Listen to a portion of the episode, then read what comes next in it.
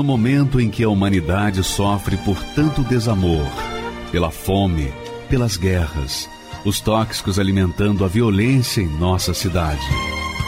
Esta emissora traz até você momentos de amor, paz e alegria, através de um programa feito com carinho para o seu coração.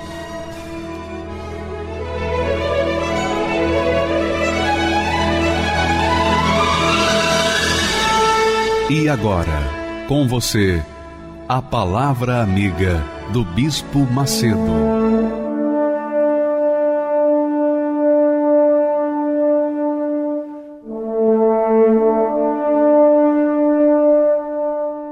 Olá, meus amigos, sejam abençoados em nome do Pai, em nome do Filho e em nome do Espírito Santo.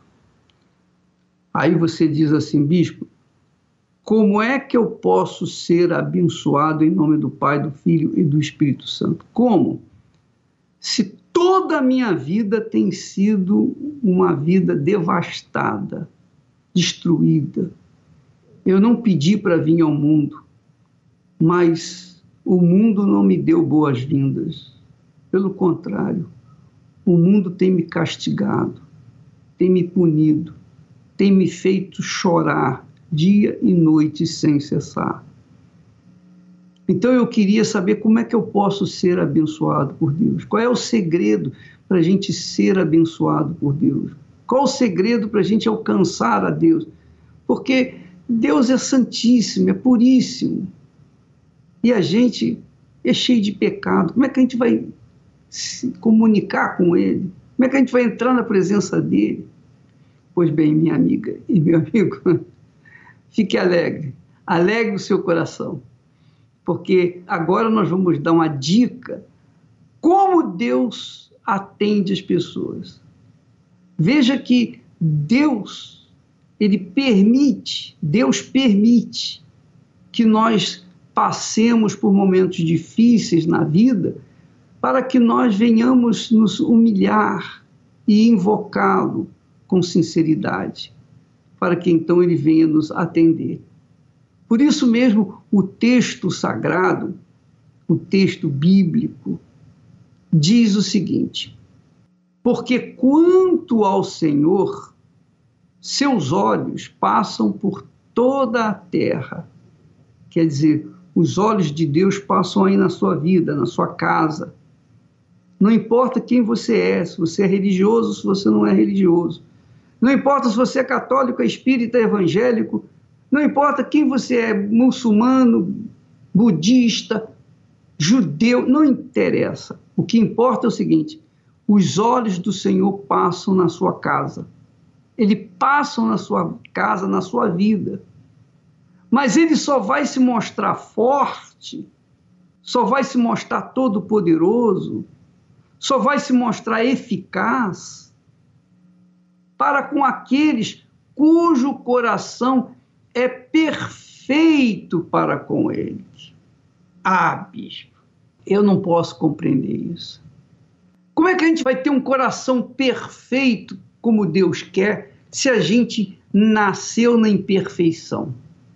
Se a gente nasceu numa vida imperfeita? Como é que eu vou ter um coração perfeito? Isso é impossível.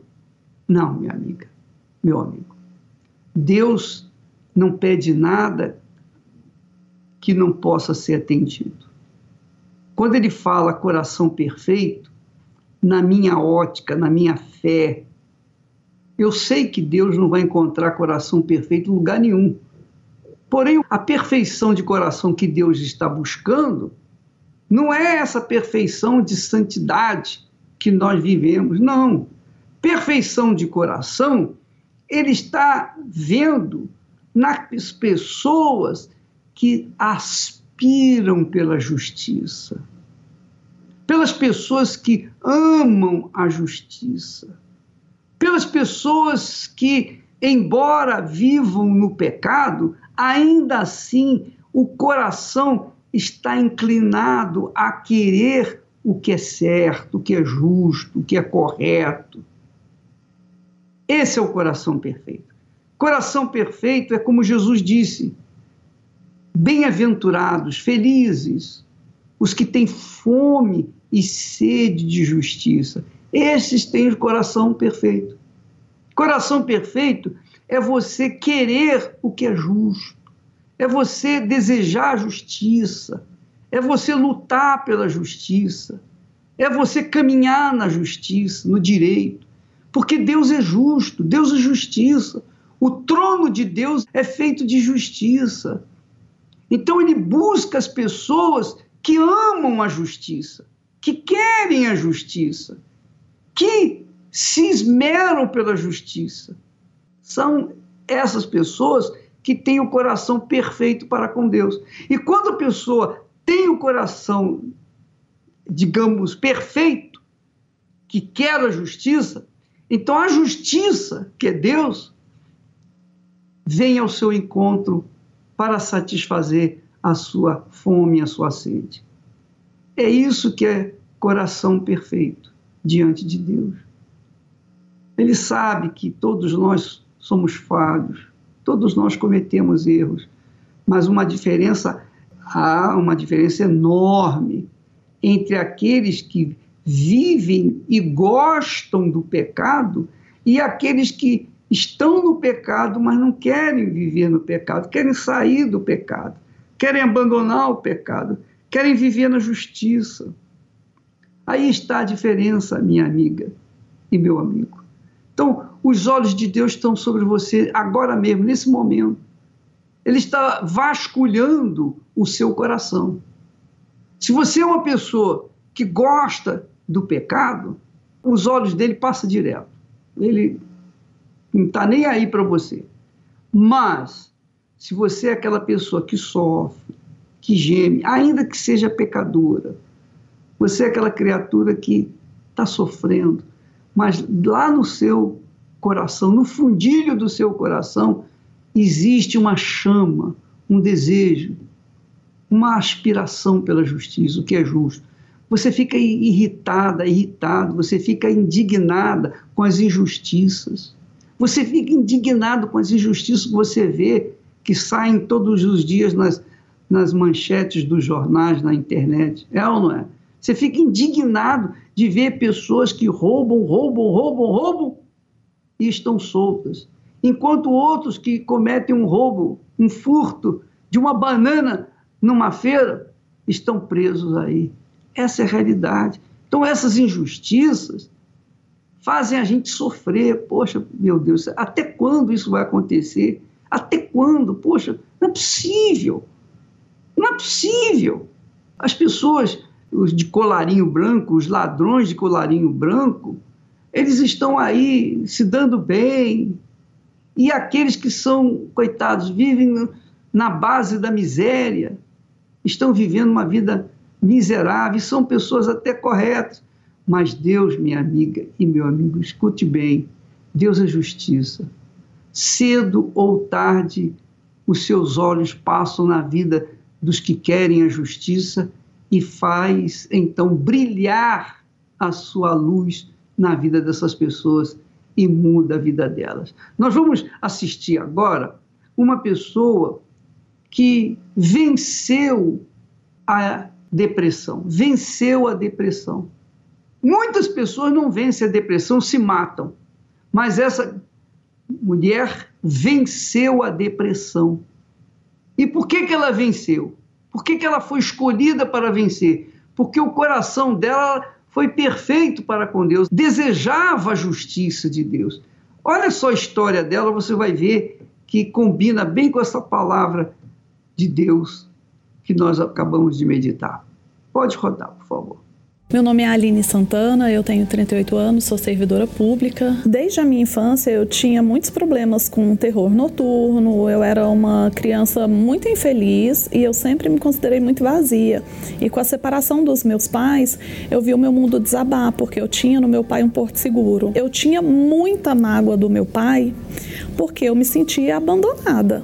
Então, desde que ele saiu, de casa, eu me senti abandonada. E eu fui só piorando em relação à minha angústia. Eu era uma pessoa absolutamente vazia, eu procurava é, me encontrar em festas, é, em viagens, eu, eu procurava suprir isso com compras, de várias formas eu tentei suprir isso. E eu vivia uma irritabilidade muito grande.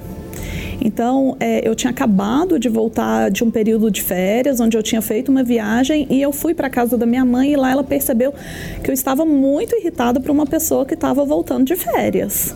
E aí foi nesse momento que ela me levou a uma clínica psiquiátrica e eu cheguei no consultório e comecei a descrever tudo que eu passava, todas as angústias, o mal-estar, todos os sintomas da depressão eu já tinha, né? Dificuldade de dormir, é, às vezes estava muito agitada, às vezes muito é, querendo dormir demais, um cansaço extremo. A partir da primeira consulta, ele já falou: olha, o seu diagnóstico é de depressão, você está apresentando um quadro depressivo e eu vou te passar a medicação e você precisa começar a fazer terapia comportamental. E eu não conseguia fazer atividades básicas do dia a dia, como lavar roupa, louça, eu não conseguia. E, e quando a, a, a, crise era bem profunda, eu não conseguia tomar banho, eu não conseguia escovar os dentes. As, a, a higiene pessoal você não consegue, fica comprometida, porque você não consegue levantar da cama. A gente percebe que o tratamento não resolve quando você passa por todos esses sintomas e mesmo tomando a medicação, fazendo tudo que a medicina propõe, a crise vem.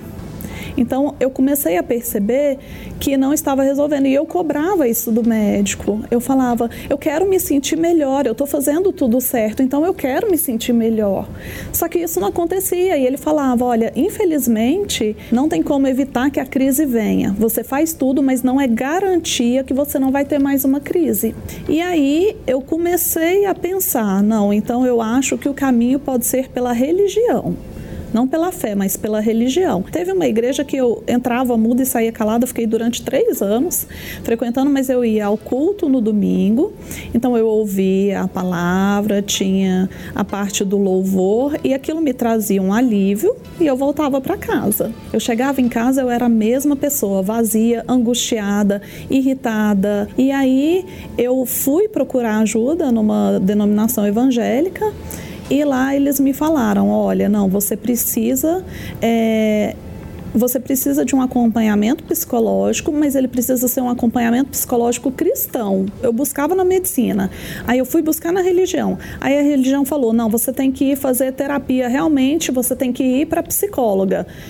E Exatamente, fica o choque, né? E aí era uh, o que eu ouvia era é só o tempo, você tem que esperar para sair da crise. Eu procurei várias denominações e eu tinha a sensação de melhora, voltava para casa, minha vida continuava do mesmo jeito.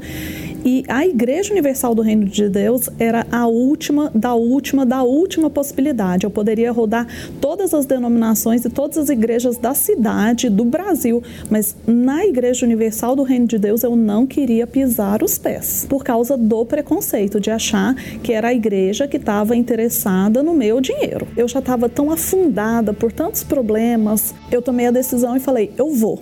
E quando eu entrei na igreja, eu chorava muito, muito, porque eu tinha conseguido chegar. Depois de tanto tempo buscando, eu consegui entrar aqui. Eu não ouvia mais nada do que estava acontecendo, mas era aquela coisa assim. Enfim, eu acho que eu encontrei paz. E aí eu não lembrava mais do preconceito depois que eu entrei, depois que eu ouvi que minha vida vai mudar. Eu não quis saber de mais nada.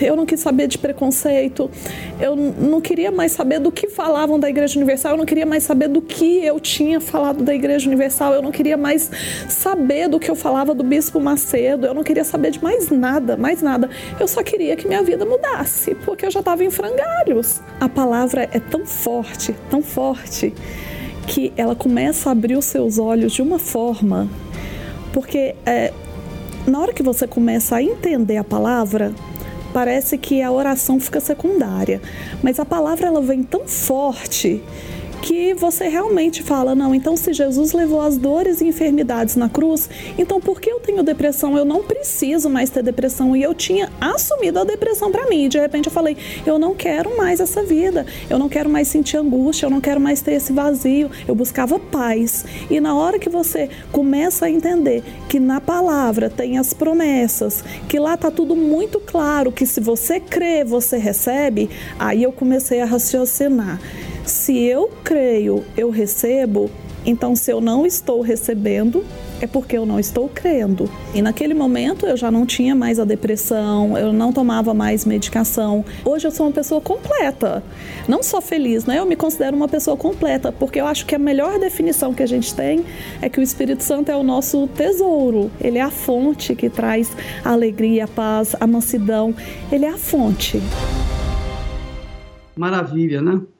Você sabe por que, que as pessoas têm preconceito contra a Igreja Universal, e especialmente contra mim? Porque nós levamos às pessoas uma verdade que liberta, não uma verdade é, filosófica. Só isso.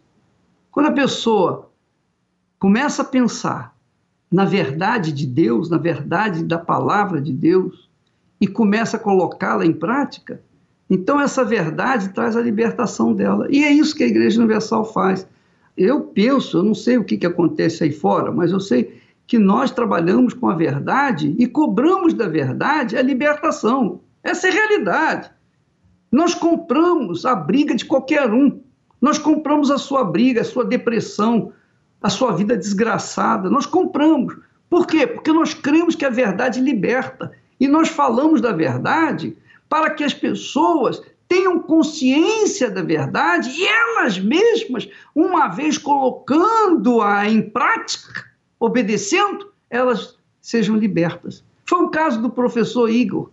Ele também tinha preconceitos, mas quando chegou na Igreja Universal, ele conheceu a verdade e a verdade, que é o Senhor Jesus Cristo, o libertou. Vamos assistir a história dele também. Sou Igor Duarte, sou professor universitário sou neurocientista, sou da cidade de Suzano. É, eu via a, a, mídia como a única ferramenta de informação séria que a gente podia ter.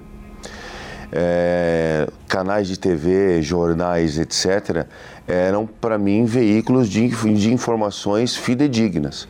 Mas quando começaram a aparecer as notícias na mídia sobre a igreja, sobre uh, o bispo, que o bispo era ladrão.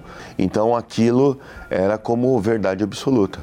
Falou na televisão, passou no, na revista, é aquilo e ponto. Né? Sem fazer nenhum tipo de juízo ou reflexão, aquilo virava verdade para mim, como já vinha de encontro algo que eu já tinha em mente, né? aquilo só reforçava a minha teoria própria de que realmente é aquilo são ladrões e aquela instituição não presta. É, quando entrei na universidade, me formei e aí havia uma expectativa muito grande em cima de mim. Fiz pós-graduação, a, a expectativa de eu ser bem sucedido, de eu me dar bem, ela começou e as coisas não foram como eu imaginava. E aí eu, eu trabalhava como mecânico, né? E eu era o o doutor mecânico. Isso me incomodava profundamente. O fato de eu ter uma formação, de eu ter uma boa formação e as coisas não acontecerem para mim. Não aconteciam, não aconteciam. Aí imagina a família dependendo de você, a família tendo uma expectativa em cima de você e você não consegue suprir essa expectativa financeira para o mínimo, para o mínimo. Só para você ter uma ideia, em 2009 eu é, passei um cheque de 120 reais e nunca consegui resgatar esse cheque de 120 reais. E eu, achava que o, o, o, problema realmente era é, inveja das pessoas, a culpa era das pessoas que tinham inveja de mim, que não queria que eu, que eu prosperasse, que não queria ir. Eu achava que isso era a minha muleta e eu achava que eu não, tava, eu não estava prosperando por, por razões externas. Minha esposa, ela já foi membro da Igreja Universal e um dia ela falou assim, ela falou para mim, você, é, vamos na igreja, porque quem sabe você já foi em tantos lugares, você nunca foi na igreja. Foi a primeira vez que eu cheguei na igreja. O pastor falou algo para mim. Eu acho que era aquilo que eu, que eu sempre busquei ouvir aquilo. Eu até me, me emociono de falar isso. O, o pastor falou para mim assim, falou assim, olha, se eu fosse bonito igual você e tivesse todo esse estudo que você tem, eu ia dominar o mundo. Aquilo mudou a forma de eu me ver, de eu me enxergar. Eu falei assim: peraí, eu posso, eu consigo. Eu comecei a olhar para mim como um ser vitorioso. Aliás, eu não vi o pastor é, exigir nada, nem o pastor pegar a carteira de ninguém ou obrigar alguém a assinar cheque, como dizem por aí. Não, não vi isso. Eu, eu senti literalmente essa sensação maravilhosa que eu nunca havia sentido antes. Eu saí da igreja com o semblante, com a minha postura de campeão. Eu já saí da igreja naquele dia diferente. Deixei de culpar as pessoas, falei, agora está nas minhas mãos. Eu só segui a palavra de Deus e em frente. As coisas começaram a acontecer aos poucos. As escolas começaram a me chamar, eu comecei a dar algumas aulas e eu comecei a ter algum valor extra, mas aquilo não era o suficiente. Eu sabia que eu podia ir além. Né? E aí eu comecei a buscar as universidades. É uma dificuldade de entrar na universidade para lecionar, porque eles exigem uma titulação né, de mestrado. Então eu fui, pra, voltei para o estudo, terminei o meu mestrado e consegui é, lecionar na universidade. Hoje eu leciono em pelo menos quatro universidades é, no Brasil. Graças a Deus tem prosperado nesse sentido. Coordeno 10 cursos de pós-graduação numa universidade aqui em São Paulo. Eu atribuo uh, muito das minhas conquistas à Igreja Universal. Quando eu falo isso para as pessoas, as pessoas falam: não, mas é Deus. Eu falo: claro, Deus, mas eu conheci Deus através da igreja. Os ensinamentos que Deus passa chegaram até a mim através da igreja. Meu, meu casamento é perfeito hoje. Eu tenho uma esposa que não só cumpre as obrigações de esposa, mas ela literalmente me auxilia, ela me auxilia no meu trabalho. Hoje eu presto, eu sou consultor de neurociências para alguns canais de TV. Eu faço palestras e quem me auxilia nesse trabalho todo, inclusive para conciliar o tempo, a minha agenda, o meu trabalho, é a minha esposa quem faz isso. Ela literalmente é a minha auxiliar e eu sou, claro, o protetor dela hoje. E hoje nós temos uma vida bem, nós nos completamos e com os nossos dois filhos nós, nós vivemos a harmonia plena. Mas é, de tudo isso que eu recebi na igreja, todas essas bênçãos, a família restaurada. Eu digo que o encontro com o Espírito Santo, o batismo com o Espírito Santo, foi, é a maior bênção de todas. É Ele quem eu posso recorrer nos momentos de dificuldade que ainda existem. É Ele quem eu posso é, chamar de amigo de verdade. Se eu tivesse entrado na igreja antes, eu estaria 10 anos na frente, em todos os sentidos da minha vida eu poderia ter ido antes. Há um arrependimento. Por que você não foi antes? Ah, o que eu posso dizer para as pessoas é for, ter a sua opinião própria. Não pegue a opinião que as pessoas passem para você. Não forme a sua opinião sobre o jornal, sobre a TV XY. Vá e veja pelos seus próprios olhos e tire suas próprias conclusões. Se não for bom para você, não vá mais. Mas você tirou as próprias conclusões. Não faça como eu fiz, de formar a minha opinião baseado na opinião de terceiros. Muito bacana, Igor, né? Mas você verifica, amiga e amigo, que a palavra de Deus é a palavra que forma o caráter de Deus em nós. Essa é a realidade. Não tem nada de religião. Tem a ver com a fé inteligente a fé racional, a fé que pesa, que pensa, que raciocina. Então, por conta dessas verdades que machucam, que contrariam as religiões, então a pessoa, obviamente, ou a mídia, obviamente, que é dominada pelas religiões, ela se vê prejudicada e então começa a perseguir aqueles que vão contra a fé deles ou a religiosidade dele. Ora, eu quero que você saiba, amiga e amigo, que na Igreja Universal nós primamos pela verdade. Nós primamos pela verdade. Nós trabalhamos com a verdade. É bem verdade que aqueles que gostam, que preferem o beijo da mentira, não gostam da verdade. Mas aqueles que preferem o tapa da verdade, a esses, quando chegam, se libertam, porque conhecem a verdade que liberta. É fato. Os fatos estão aí. Os fatos estão aí, não sou eu, não. Não sou eu que tenho sabedoria, não, minha amiga, meu amigo. A sabedoria não, não, é minha, não. A sabedoria é da palavra de Deus. A sabedoria é de Deus, é do Espírito de Deus. Então, o que aconteceu com o Igor foi justamente o que aconteceu com a Aline. Conheceu a verdade, a verdade libertou. Mas a verdade verdadeira, não é a verdade com fingimentos, com cosmético, não. É a verdade que liberta, que machuca, porque vai contra os desejos da pessoa vai contra a vontade da pessoa, mas que resolve.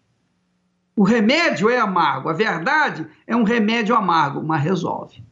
É ruim na boca, mas quando chega no estômago, resolve. Essa é a realidade. Ou você prefere um remédio doce que não funciona? Tudo depende de você. Você que escolhe, você que faz a escolha da sua vida, graças a Deus. Se você quer ganhar, tem que saber perder. Se quer ser vencedor, tem que aprender a sofrer.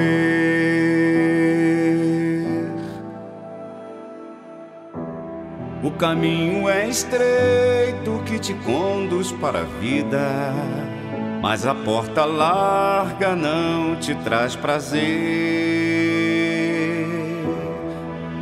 Eu te dei a fé para você lutar, como dei seus pés para você andar. E quem não quer ouvir não tem direito de falar você quer pedir, primeiro tem que dar.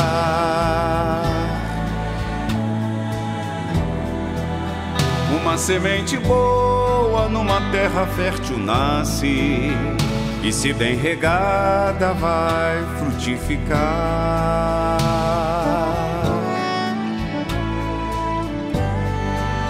E quem quer perdão tem que perdoar. Quem quer ser amado, aprenda a amar. Eu sou que sou o autor da vida.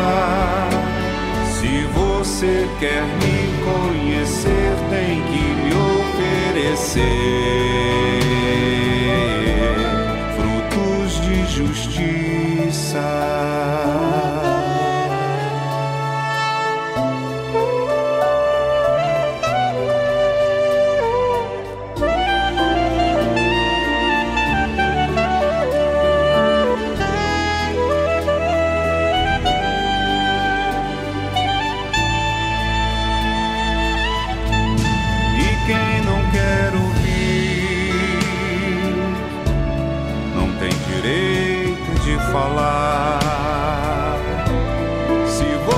Quer pedir,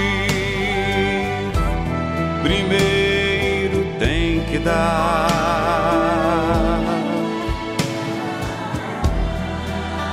Uma semente boa numa terra fértil nasce, e se bem regada vai frutificar.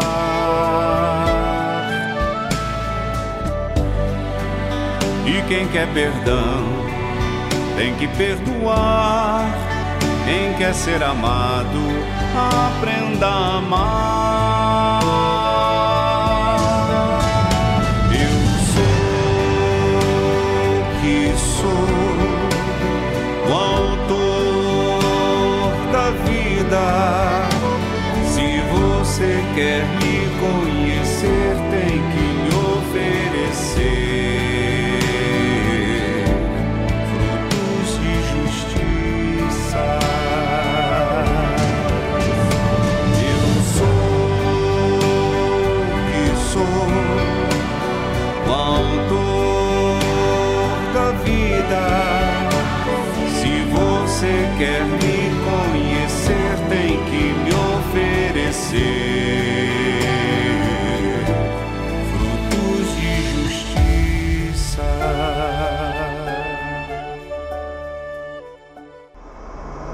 Que é certo não acontece e o errado prevalece.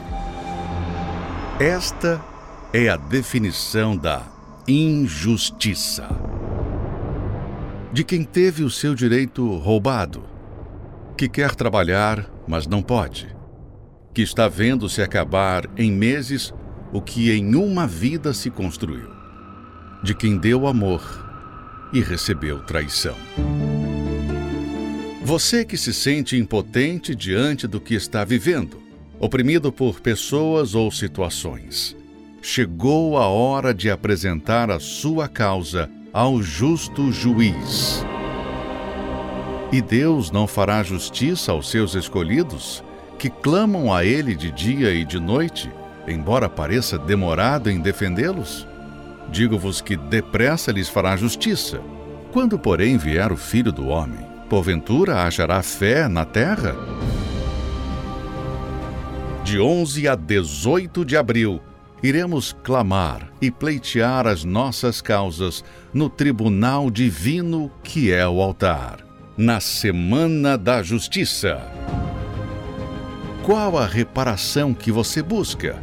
Escreva as injustiças em um papel e leve neste domingo, 11 de abril às 7, 9 e meia e 18 horas, no Templo de Salomão ou em uma igreja universal do Reino de Deus. Meu nome é Silvana Medeiros, sou de Sorocaba, casada. Eu vim de um lar é, de paz. Meus pais tinham um casamento abençoado e me casei na esperança de ser feliz como meus pais. Só que não foi isso que aconteceu. Eu procurava ser uma esposa, da, da, do meu, da, no meu ver, eu era uma esposa boa. Eu cuidava da casa, cuidava dos filhos, procurava sempre estar presente. Só que ele fica, gostava mais de ficar com os amigos nos bares do que com a família. Então eu me sentia muito sozinha. E quando ele chegava, chegava alcoolizado, altas horas da madrugada, aí onde ocorria as brigas, física como verbal, e as crianças participando, até que chegou um dia que eu descobri, que eu descobri que ele estava tava me traindo. Eu não merecia isso e, não, e eu não nasci para aceitar uma, uma, uma injustiça dessa. Aí eu comecei a buscar todo lugar que me chamava, eu ia. Eu fui em seitas, eu procurei o espiritismo, tarô, carta. Por quê? Porque eu queria um resultado na minha vida. Mas em todos esses lugares eu não obtive nenhum resultado. Aí é que foi a maior injustiça. Por quê? Porque ele escolheu ficar com a amante do que ficar comigo. Só que naquela madrugada, eu sozinha em casa, eu liguei a TV e estava passando um testemunho. Eu só ouvi ela falando que a vida dela era assim, assim, igual ao que eu estava passando, e ela tinha, tinha mudado. E o pastor pregando né, de uma vida nova, de uma vida que, que as pessoas não conheciam. Porque quem estava vivendo aquela vida é, de injustiça é porque não conhecia Deus. Quando eu comecei a entender a palavra, eu comecei a ser justa. Eu me batizei nas águas, porque eu queria ser justa com Deus para eu ver a justiça dele na minha vida. Mas só que o meu problema ainda continuava. Eu estava separada, veio o propósito da justiça e eu falei: agora eu vou me lançar. Chegou a minha vez de ver a justiça na minha vida. Aí eu subi no altar, peguei o envelope e coloquei a minha vida ali. E falei assim: Deus, o que é que o Senhor quer que eu coloque aqui dentro desse envelope? Já vinha o sacrifício físico, porque eu queria chamar a atenção de Deus, porque eu não queria fazer um voto por fazer e colocar uma oferta dentro do envelope. Eu queria fazer um, um sacrifício, um voto de justiça, de sacrifício. Teve muita oração em cima desse envelope teve o sacrifício, até que chegou o dia e eu coloquei no altar. quando eu desci daquele altar, eu já tinha certeza que a, a vitória era minha. Que Deus. eu tinha certeza que Deus era comigo. Que a vitória era minha. Que era o dia certo, Ele ia fazer acontecer a justiça na minha vida. Num domingo, eu cheguei da igreja fazendo almoço, porque eu, eu, eu aprendi, né?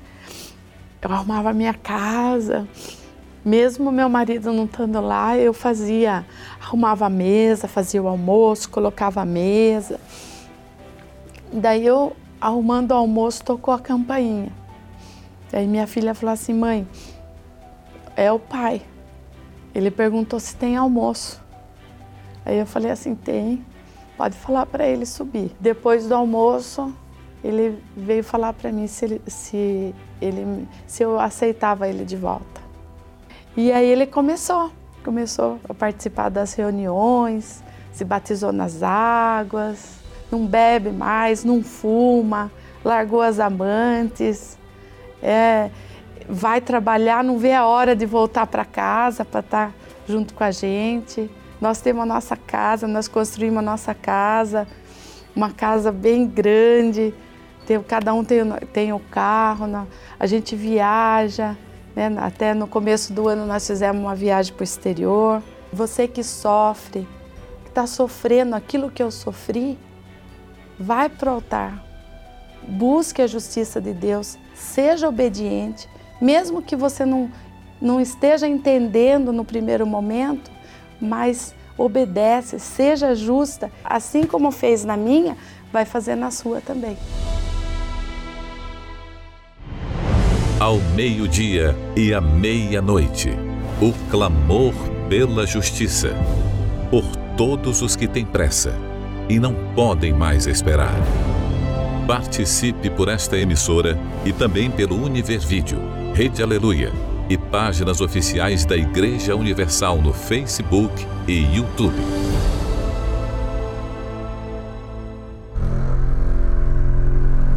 Alcoolismo na infância. Como imaginar uma criança inserida nesse cenário?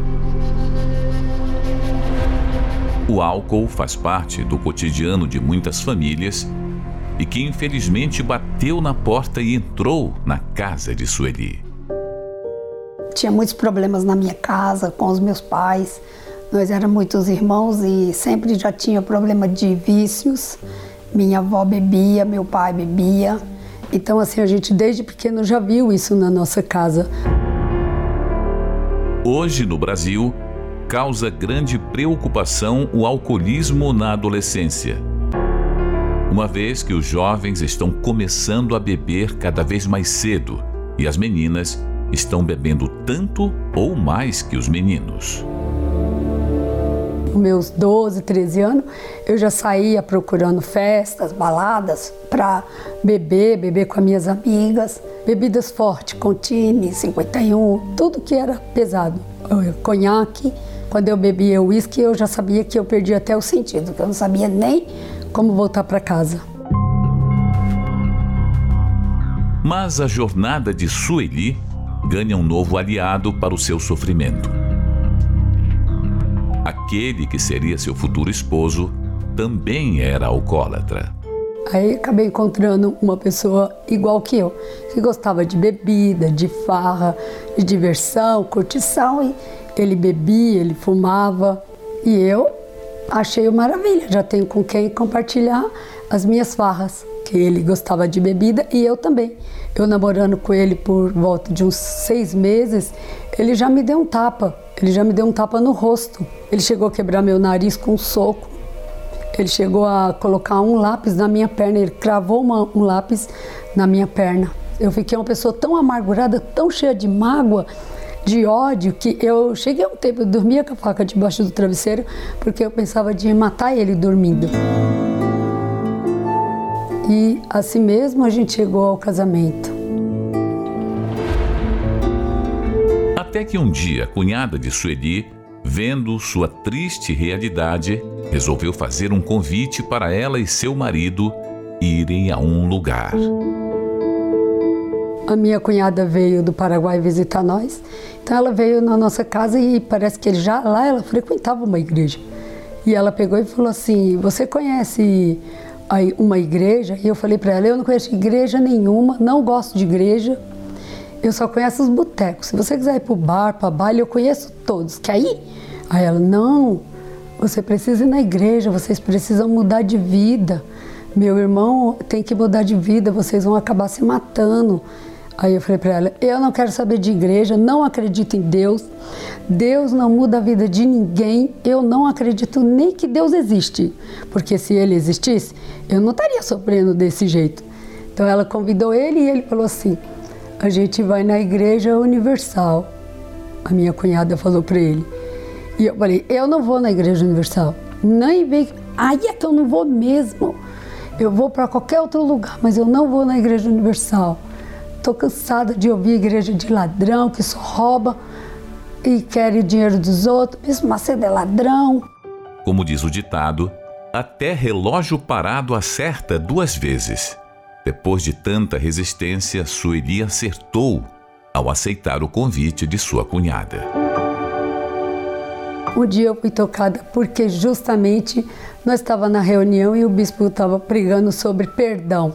E ele falou: realmente você faz a oração, perdoai os nossos pecados. Então, se você quer que Deus te perdoa, por que, que você não pode perdoar?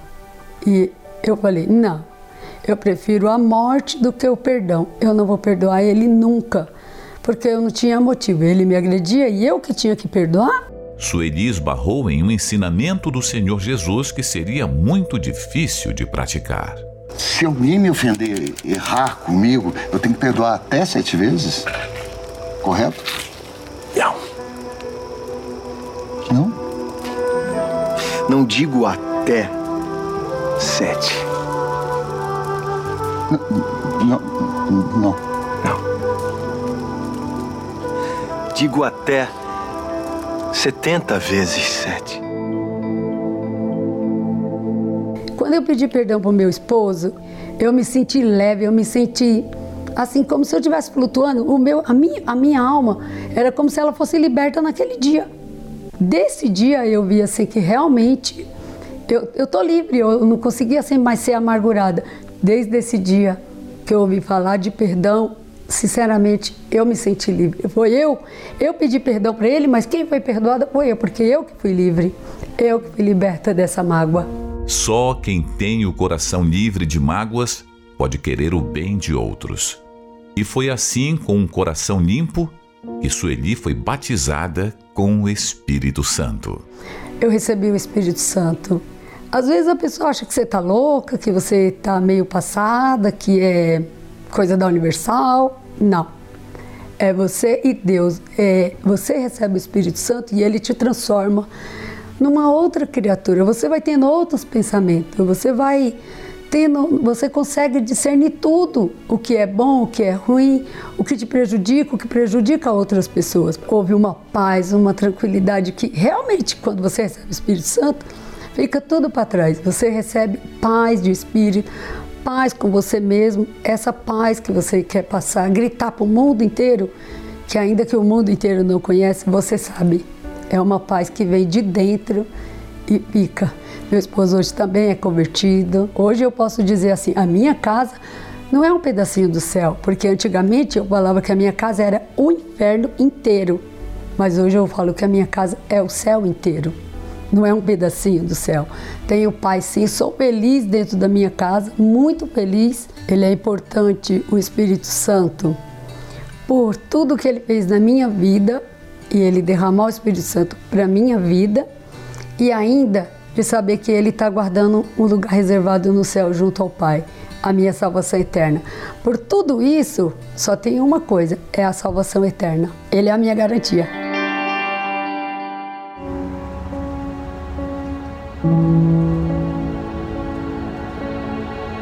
Eu queria, neste momento, orar por você.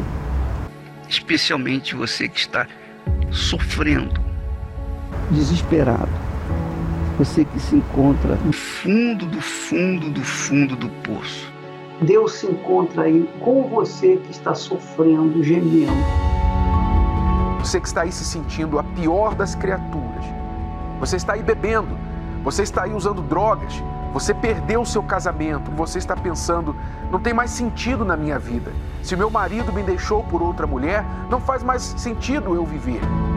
Está sendo assim a sua vida? Você quer parar essa dor sem precisar tirar a sua vida? Nós vamos mostrar para você. Não é preciso tirar a sua vida para tirar esta dor que você está sofrendo. E é assim que vidas estão sendo salvas diariamente em todo o mundo. Quando eu estava ali para tentar o suicídio, aí eu liguei a televisão. Era o programa da igreja e aí o pastor do lado de lá, ele falou assim: "Ei, você está tentando se matar. Não faz isso não." Ele falou assim: "Eu vou mostrar para você que teu caminho tem jeito." E naquela manhã, aquela madrugada, que era de madrugada, eu orei junto com o pastor. Senti, depois da oração, eu senti que saiu um peso.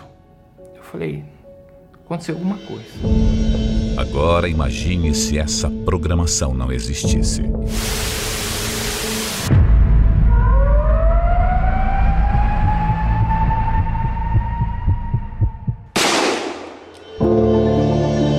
Só existe um motivo para esses veículos de comunicação permanecerem 24 horas por dia, levando vida, paz e socorro aos aflitos e desesperados.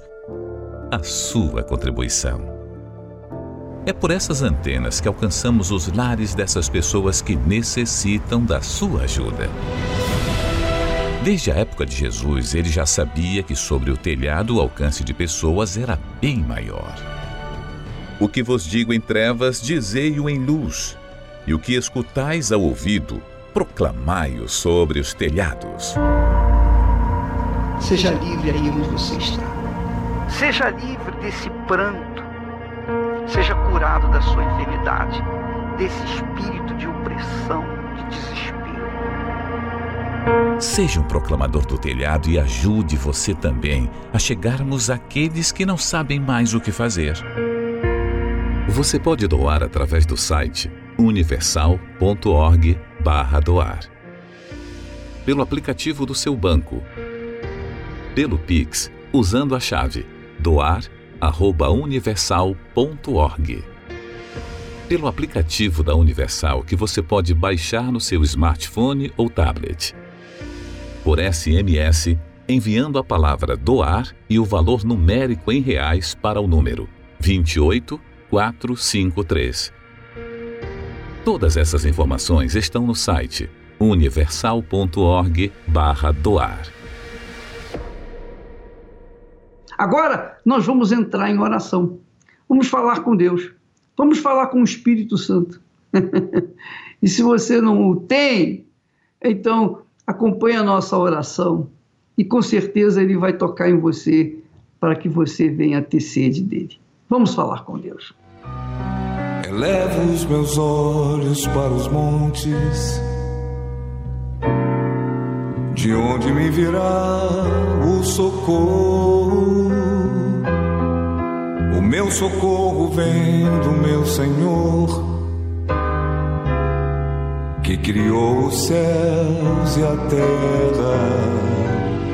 Não deixará que o teu pé vacile. O Senhor é quem te guarda.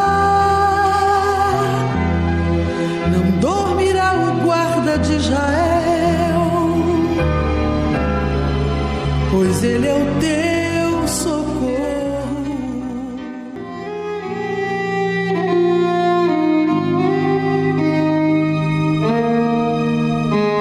Meu Pai, nosso Pai, desde o templo de Salomão, casa de oração para todos os povos. Nós unimos a fé com milhares de pessoas que estão angustiadas, desanimadas, muitas delas mudaram de estado, mudaram de cidade, mudaram de profissão, mudaram até de parceiro sentimental, mudaram de tudo, tentando buscar, encontrar uma solução uma vida melhor, uma condição de vida melhor para a sua esposa, para os seus filhos, para os seus pais. Mas as mudanças que esta pessoa fez não resultou em soluções, nem em superações. As mudanças resultou em frustração, decepção, desânimo. Oh Deus, dá um sinal para ele agora. Dá um sinal para esta pessoa agora que o Senhor ouve a sua voz e que o Senhor entende a sua dor. Mas o Senhor só pode entrar em ação se nós fizermos a nossa parte, que é te buscar, te invocar, te obedecer. Então fale, meu amigo, desabafe com Deus aí agora. Não importa onde você está, os erros que você tenha cometido nesta vida, não importa a sua idade ou a sua religião. Oh Deus, esteja esta pessoa em casa, no trabalho, no hospital, no presídio, no carro, não importa o lugar.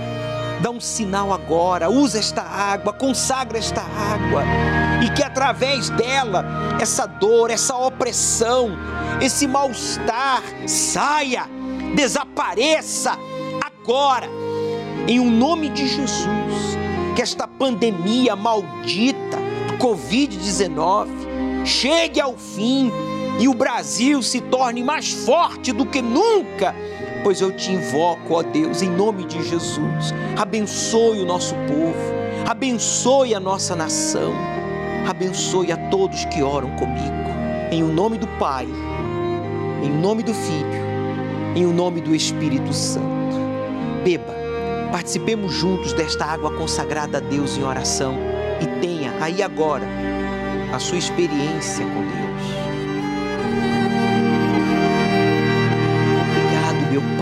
Senhor ressuscitou dentre os mortos. O Senhor está vivo. Aquele encosto que acompanhou esta pessoa quando mudou de estado, de cidade, mudou de profissão, mudou de segmento, buscando sucesso, ganha-pão e não conseguia prosperar, agora ele sai.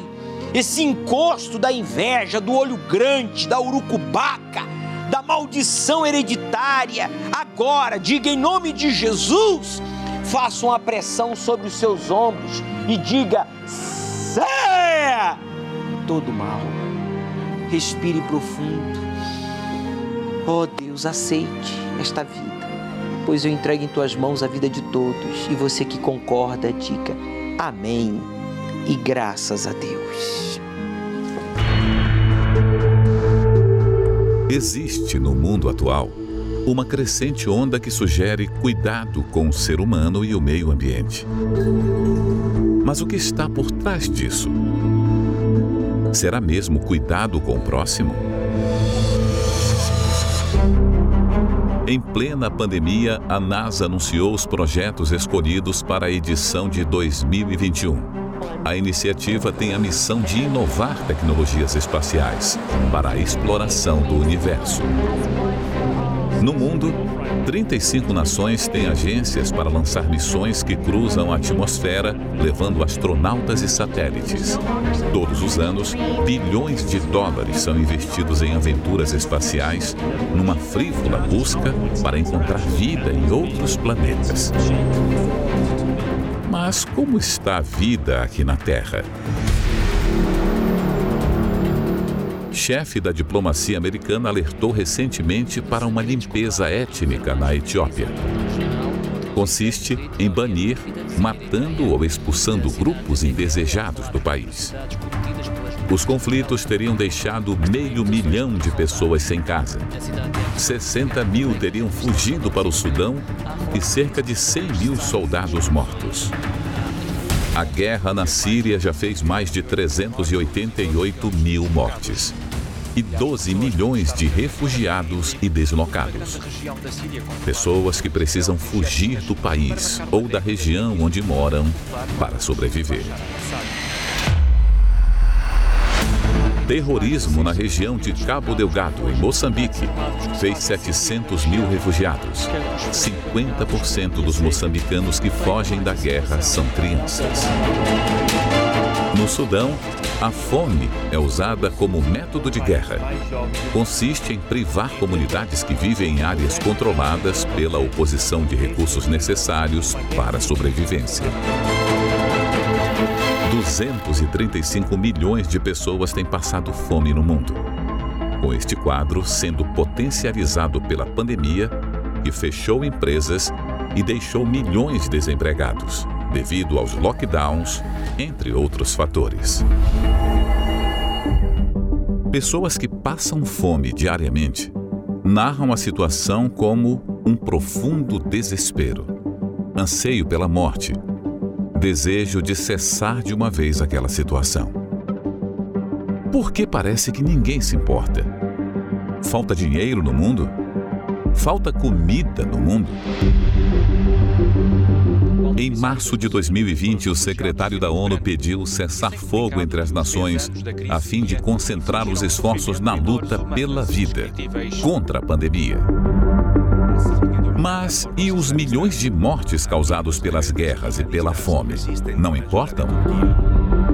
Por que não há esforço contra tanta violência? Como o Senhor Jesus já nos ensinou mais de dois mil anos atrás, amar a Deus sobre todas as coisas e ao próximo como a si mesmo, o nosso mundo seria muito diferente se isso fosse praticado. Mestre, terá algum sinal quando estiver para acontecer? Vão se levantar nação contra nação e reino contra reino.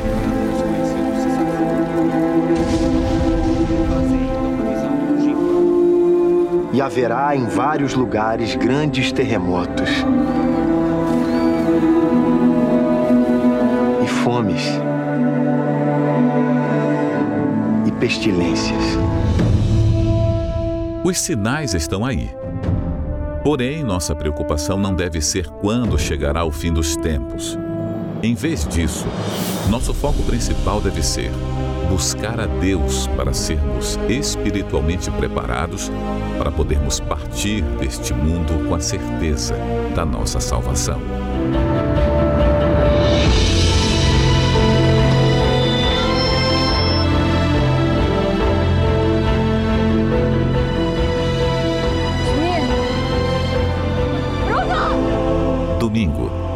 Às 18 horas, o estudo do Apocalipse, no Templo de Salomão, ao pôr do sol, na reunião do encontro com o Espírito Santo. Chegue cedo.